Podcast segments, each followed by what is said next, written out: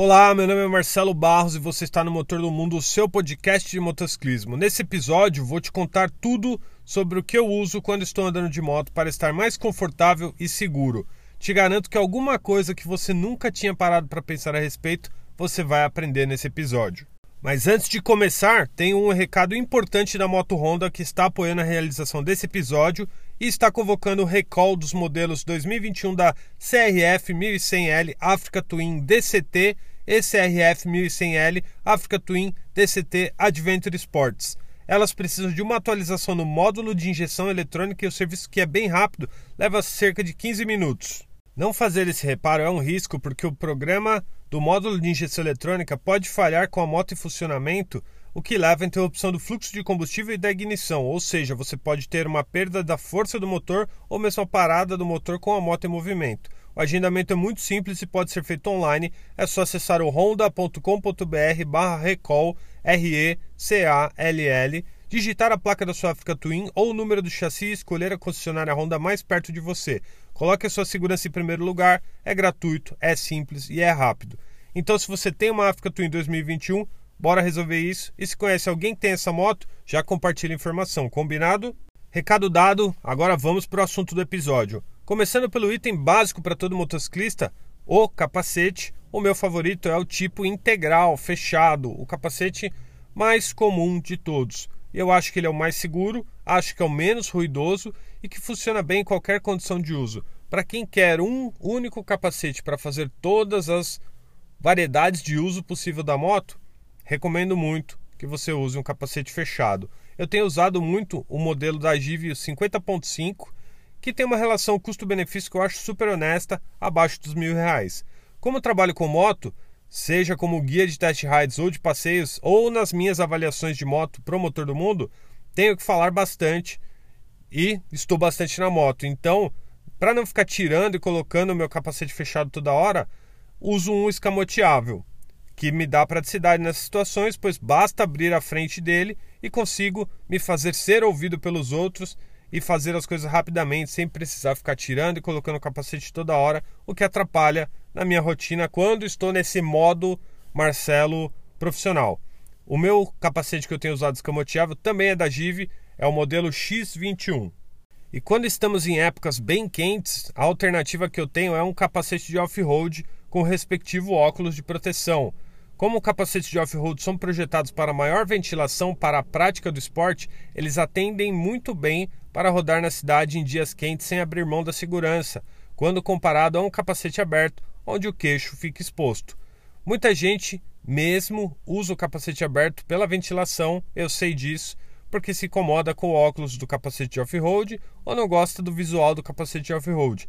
Mas contra fatos não tenho o que falar. O capacete de off-road será mais seguro do que um capacete aberto. Lembre-se bem disso, ok? E uma dica aqui relacionada ao uso do capacete é usar uma balaclava, que popularmente ouço muita gente chamar isso de touca ninja. Ela vai te dar o conforto e manter a higiene do seu capacete por mais tempo, porque o suor fica na balaclava. Simples assim, você lava muito mais vezes a balaclava do que teria que desmontar o seu capacete e lavar o forro interno dele. Então, fica uma dica prática aí que eu uso bastante. Seguindo aqui com o nosso guia da cabeça até os pés de tudo que eu tenho usado na moto, vamos para a jaqueta. Estou em São Paulo, sudeste do Brasil, uma região que não é quente como o Nordeste, mas praticamente 90% do ano estamos com temperaturas acima dos 25 graus. Ou seja, está quente. Então eu uso sempre jaqueta de moto do tipo ventilada para ter mais conforto térmico sem perder a proteção.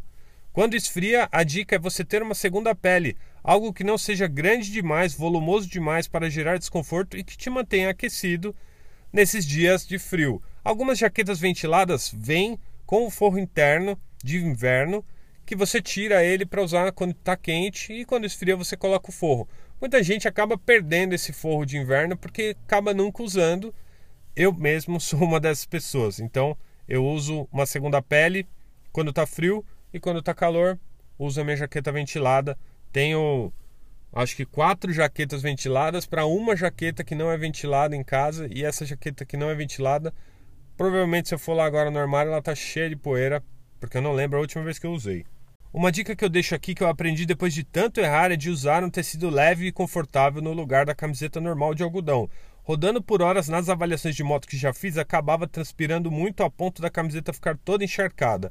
Usar uma camiseta manga longa de tecido leve que absorve o suor vai ajudar em dois pontos. O primeiro é o conforto, porque o tecido leve faz com que a camiseta não fique pesada, e usando manga longa traz também o conforto para os braços, porque não fica raspando do lado interno da jaqueta de cordura, que tem as emendas, o protetor de cotovelo, etc. Acredite, isso é um caminho sem volta. Quando você começar a usar esse tecido mais leve e com manga longa no lugar da camiseta de algodão, não vai querer mais andar de moto sem isso. Pode confiar que isso aconteceu comigo. Nas mãos, a proteção de uma luva é essencial, de uma luva boa. Sempre dou preferência a luvas que não sejam muito quentes, lembrando que aqui em São Paulo faz calor quase o ano todo, e com reforço bom na proteção da palma da mão. Uma coisa que eu provavelmente nunca usarei são aquelas luvas que a metade do dedo fica exposto. Não vejo lógica nisso, e se a ideia da luva é proteger a mão em caso de uma queda contra abrasão, qual é o sentido de deixar metade do dedo exposto? Eu, sinceramente, não sei. Não comentei sobre o protetor de coluna por um motivo simples. Eu tenho um bem antigo que não é confortável, ele é grande e com isso eu uso ele apenas na estrada em condições onde sei que vou abusar um pouco mais da pilotagem da moto. Esse item ainda tem um custo elevado para mim nos modelos atuais, menores, mais eficientes e confortáveis, mas não vou deixar aqui de reforçar o quanto isso pode te proteger em um acidente. Quem tem condição de comprar um bom protetor de coluna, não deixe de fazer isso. Nas pernas, em 90% do tempo, estou usando calça com protetores de impacto no quadril e joelhos e com tecido mais resistente do que o jeans tradicional. Muito mais confortáveis que as calças de cordura, essas calças casuais com protetores e até mesmo tecido mais flexível no entrepernas para permitir mais movimento ao subir e descer da moto, principalmente nas motos altas. Esse movimento extra ajuda bastante, me conquistaram pelo conforto. Não vão proteger tão bem como uma cordura contra a abrasão mas novamente, quando sei que vou explorar mais a pilotagem da moto, pego a cordura lá no armário e vou com ela. Em 90% do tempo estou pilotando tranquilo e essa calça casual com proteções me protege mais do que qualquer outra calça convencional. Como informação, a calça que uso faz anos já é da marca HLX e eles têm muitas versões, algumas até com aplicação de Kevlar em pontos estratégicos, tecido que protege mais contra abrasão inclusive várias bem bonitas para mulheres. Por baixo da calça também uso uma segunda pele para absorver o suor e ter o conforto de não ficar raspando a calça e os protetores na pele. Lembre-se disso, outro detalhezinho que vai fazer diferença na pilotagem no seu conforto. Nos pés uso sempre uma bota de cano alto da TCX, uma marca italiana. Tem várias no mercado, escolha uma que você confie, que ache confortável e que possa pagar, obviamente. Ela é reforçada no tornozelo, principalmente, e dá um bom nível de proteção para qualquer condição de pilotagem. Muita gente ignora a proteção dos pés em um acidente, anda com o tênis cano baixo e ainda faz as trocas de marcha com o calcanhar para não marcar o tênis com o pedal do câmbio. Isso é um erro, galera. Me lembro do dia que me acidentei em uma avaliação de moto trail, que por sorte eu estava com uma bota de off-road, que tem o maior nível de proteção de todos, mas não é a mais confortável. Isso a gente que já anda com essas motos e que anda no off-road sabe bem. Alguns colegas ironizaram nesse dia que eu estava com uma bota de off-road, só que se eu não estivesse com essa bota no dia do acidente, muito provavelmente eu teria sofrido uma fratura exposta, o que seria bem pior do que a fratura de tíbia e fíbula que sofri. A bota não evitou a fratura, mas ela reduziu muito o dano e com isso o tempo de recuperação para voltar a andar de moto e fazer as minhas coisas normalmente foi bem menor. Então aconselho para você que ouviu esse episódio até aqui, não se importe com o que os outros acham ou deixam de achar sobre como você está vestido e quanto você se preocupa com proteções na hora de pilotar a sua moto. Desde que não comprometa o seu foco, sua atenção e o seu conforto na moto, tudo vale. Essas proteções para motociclistas foram projetadas com o intuito de reduzir os danos e como quem já quebrou perna e braço caindo de moto, Sei que o investimento em protetores, por mais inacessíveis que possam parecer quando você vai lá na loja e vê os preços, são muito baratos comparados ao prejuízo que você pode ter por não estar usando nada disso quando tiver o azar de se envolver em um acidente. Compartilhei nesse episódio coisas que eu uso quando estou na moto que me garantem mais conforto e segurança para rodar o dia todo sem perder o prazer na pilotagem. Porque não adianta dizer aqui para você usar um macacão de couro em peça única, falando que é o maior nível de proteção que existe, porque você não vai usar isso no seu dia a dia, porque ele é pesado, ele é quente, ele é desconfortável, sendo que você não está num uso que vai realmente precisar de tudo isso, que é pilotando numa pista, pilotando com a moto esportiva.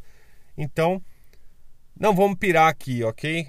Compartilhei coisas que eu, como uma pessoa que não tem dinheiro sobrando para me forrar de equipamentos, uso. É o kit que me vem usando quando me encontro na rua, num evento, na estrada. Estou sempre equipado, pode estar o sol que for, pode estar o frio que for Estou sempre equipado, sempre protegido, porque já passei por um acidente e sei o valor de cada proteçãozinha que eu estou usando. Então é preciso ter o bom senso para fazer as escolhas equilibrando os pilares de conforto e segurança. Sem conforto na moto, você perde parte do prazer na pilotagem. Isso a gente não pode deixar acontecer. E também perde atenção na pilotagem, comprometendo a segurança. E quando tudo falha dos cuidados da pilotagem, quem vai entrar em ação? os equipamentos de proteção que você escolheu. E nessa hora você vai querer qual nível de proteção? O melhor possível, né? Então pense sobre isso. Te convido a seguir o Motor do Mundo no site e nas redes sociais. Basta digitar Motor do Mundo tudo junto aí no Google que você vai encontrar fácil os nossos canais pela internet. Eu adoraria receber uma mensagem sua me dizendo que ouviu esse episódio e me contando o que você achou, inclusive se você acha que eu esqueci de mencionar algo por aqui. Tento compartilhar o que aprendi e sempre, sempre, sempre aprendo muito com cada um de vocês. Lembrando que o meu e-mail é contato@motordomundo.com.br. Eu sou Marcelo Barros, esse foi o episódio 23 do Motor do Mundo, seu podcast de motociclismo. Envie esse episódio para quem você sabe que precisa dessas dicas. Deixo aqui um abraço e até a próxima.